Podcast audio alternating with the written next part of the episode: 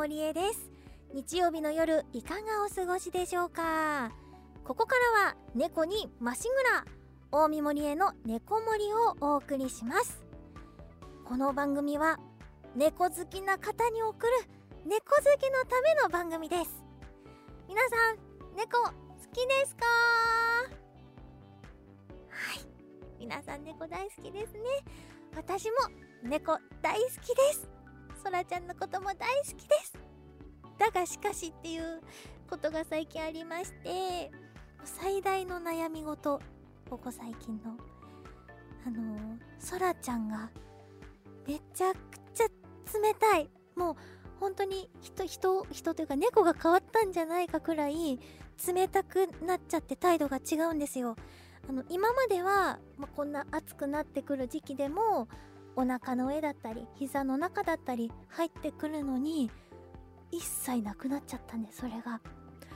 もうショックでどうにかなりそうなんですけどあの、私ももうえ？もうそんな何があったん？って思ってたんですが実は思い当たる節が1個だけありましてっていうのが実はあの、子猫を3匹あの保護しました。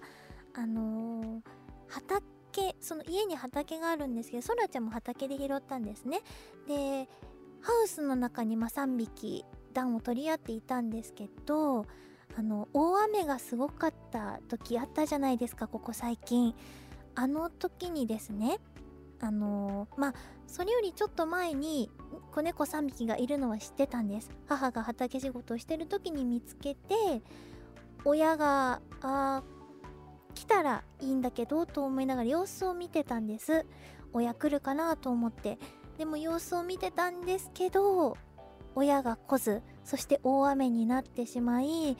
近くにも川があってちょっと水位もだいぶ上がってたんでこれはちょっとまずいかもと思ってあじゃあよし連れて帰ろうって言って3匹あの家に連れて帰って今保護してる状態です。であのまあ兄の部屋でちょっと隔離してましてまあ今んとこすくすくとちょっとずつ大きくなってはいるんですけど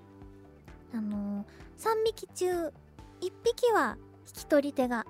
あの本当にありがたいことにあの引き取ってくださるって言ってくれた方がいましてで2匹目はまあ我が家でそらちゃんともう1匹と2匹目として迎え入れようかなと。ただ3匹目がちょっとどうしようかなっていうところで本当はやっぱ兄弟なのであのー、一緒にね育ててあげるのが一番ベストなのかなと思うんですけどやっぱりそうはいかないというか現実的にちょっと厳しいところがあるのでその3匹目をどうしようかっていう今状況になっています。うん、本当に悩ましい。そらちゃんが冷たくなったのももちろん悩ましいんですけど、うん、子猫たちの行く末ではないですが、どうしようかなという今、状況になっています。はい。こんな感じでちょっと、何ですかね。深刻な感じにはなってしまいましたが、あの、今日もね、明るく、猫尽くしで頑張りたいと思いますので、最後までお付き合いください。CBC ラジオ大見森への猫森皆さんからのメールお待ちしていますメールは猫森のホームページにあるメールフォームからここからは今週の猫トピー猫にまつわる話題をお送りします。今週はこちら。猫バンバンって何？カラパン屋の記事からご紹介します。最近猫バンバンという言葉が浸透し始めています。これは猫が自動車のエンジンルームやタイヤの間に隠れていることがあるため車を動かす前にボンネットを叩いて安全確認する行為のこと。ですが猫が隠れるところは自動車だけにとどまりません。ベトナムで実際にあった話になりますがある顧客がバイク修理のため修理店を訪れました。見た感じ不具合はなさそう。ですがエンジン部分から子猫の鳴き声が。とりあえずバイクを分解してみたところなんとエンジン部分に茶色い子猫がしっぽりと入り込んでいました。猫は狭い場所が大好きな上にエンジンのそばは暖かいので心地よい居場所だったのでしょう。ですがどうやって子猫はバイクのエンジン部分に入り込んだのでしょうか。猫は頭が入れば体全部を通すことが可能だと言われていますがそれにしても頭が入るスペースもなさそうです。とりあえず猫が無事でよかったのですがバイカーの方も念のため猫バンバンの必要性がありそうです。ということであの私も猫バンバンっていうワードを知ったのは56年ぐらい前です。あの好きな子のあ猫が猫が好きな子のまあボイスサンプルの原稿でその猫バンバンを題材にしてたのをきっかけであそんなことしそんなことそういうことしなきゃいけないんだっていうのが初めて猫バンバンを知ったきっかけでした。あので我が家ではあの車車庫がありましてあのなるべくシャッター閉めるようにしてるんですね。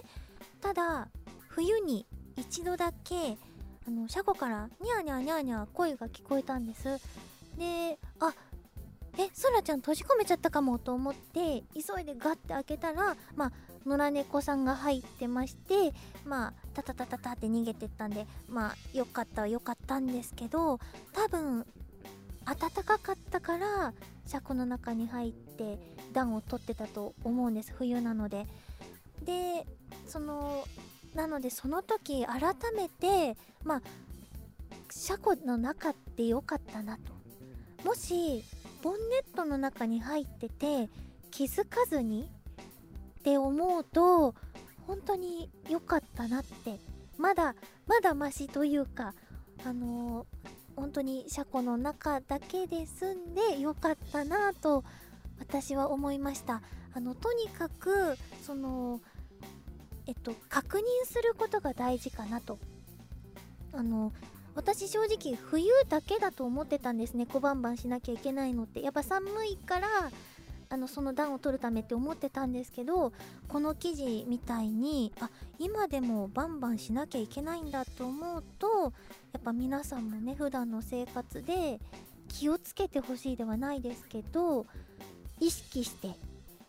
バンバンなりあとは最近だと暑いので猫ちゃんが車の下で涼んでることも多分あると思うんですね。なのでやっぱり一度周りを確認して出発してほしいと思いました。ということで今週の猫トピでした。CBC ラジオ大見それでは早速猫メール紹介していきます。マレンローズさんから。え猫トピも先ほど猫トピで先ほどお話ししましたがあのこういう意見もあるんだよっていうのをちょっと紹介しますね。僕が飼っていた猫もそうでしたが猫って暗くて狭い場所が好きなような気がします。ということでやっぱりね狭くて暗いところ。きなんだなって思うと猫ちゃんがねエンジンルームだったりボンネットの中に入っちゃうんだなっていうのが分かりますよね。あのぜひ皆さんあの再度何度も同じことになってしまいますが気をつけて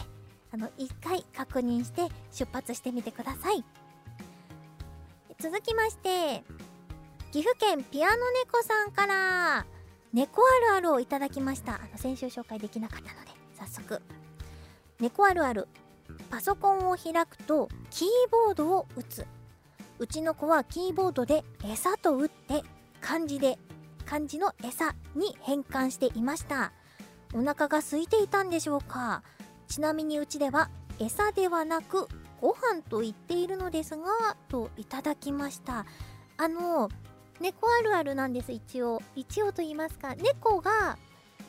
パソコンの上に乗ってきちゃうっていうのは猫あるあるでパソコンってあったかいっていうのもあって猫ちゃんが乗ってきやすいんですよ。あのなのでそこは猫あるある。ただ餌って打てるところがすごいなと思いまして。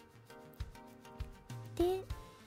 転生それ転生ですかね。ああ転生かもしれない今ディレクターさんから転生ではないですか。ほんとそうですね。だって猫で餌なんて打てたらもうそれはもう過去は人間だったでしょうってなりますよね。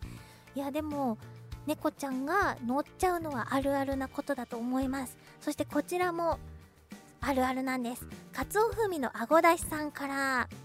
床に新聞を広げて読んでいると読んでいる記事のところに寝転がるということでこれも本当にあるあるでやっぱ作業をしてるところに猫がやってくるんですよね。あのー、新聞とかそれこそ私もね、あのノートとかで書き物してたりするとその上に乗ってくるっていうことがあります。なのでやっぱ猫あるあるなんじゃないかなと私は思うんですけど皆さんの猫ちゃんはパソコンの上だったり新聞の上だったりに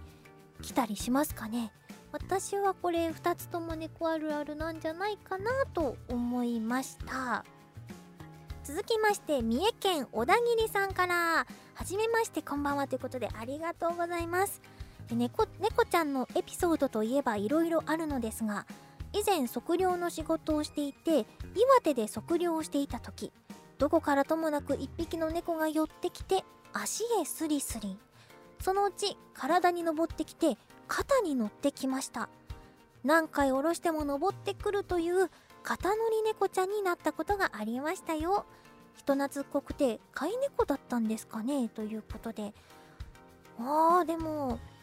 私そらちゃんは肩に乗ってきたことがないんですけどでも人懐っこい子だと登ってくる子もいるのかもしれない。子猫だったりすると結構カーテンとか登りたくなっちゃったりするので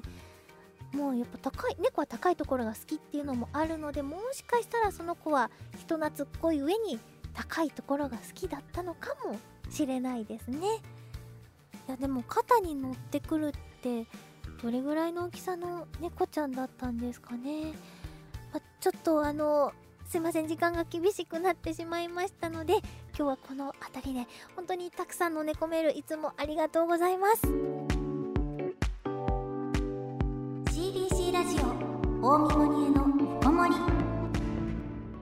皆さん今日の放送いかがでしたでしょうか？この番組では皆さんから猫にまつわるお便りお待ちしています。うちの自慢の猫猫についての疑問質問などなど猫についてなら何でも OK です。そして猫あるあるもお待ちしています。メールツイートで送ってください。メールは大見森への猫森ホームページにあるメールフォームからツイッターはハッシュタグ猫森をつけてつぶやいてください猫森はカタカナでお願いしますそして猫森ですがポッドキャストでも無料で配信しています。過去の放送も配信していますので、ぜひ聞いてみてください。大見森への猫森、お相手は大見森へでした。それでは皆さん、また来週、この時間に CBC ラジオでお待ちしています。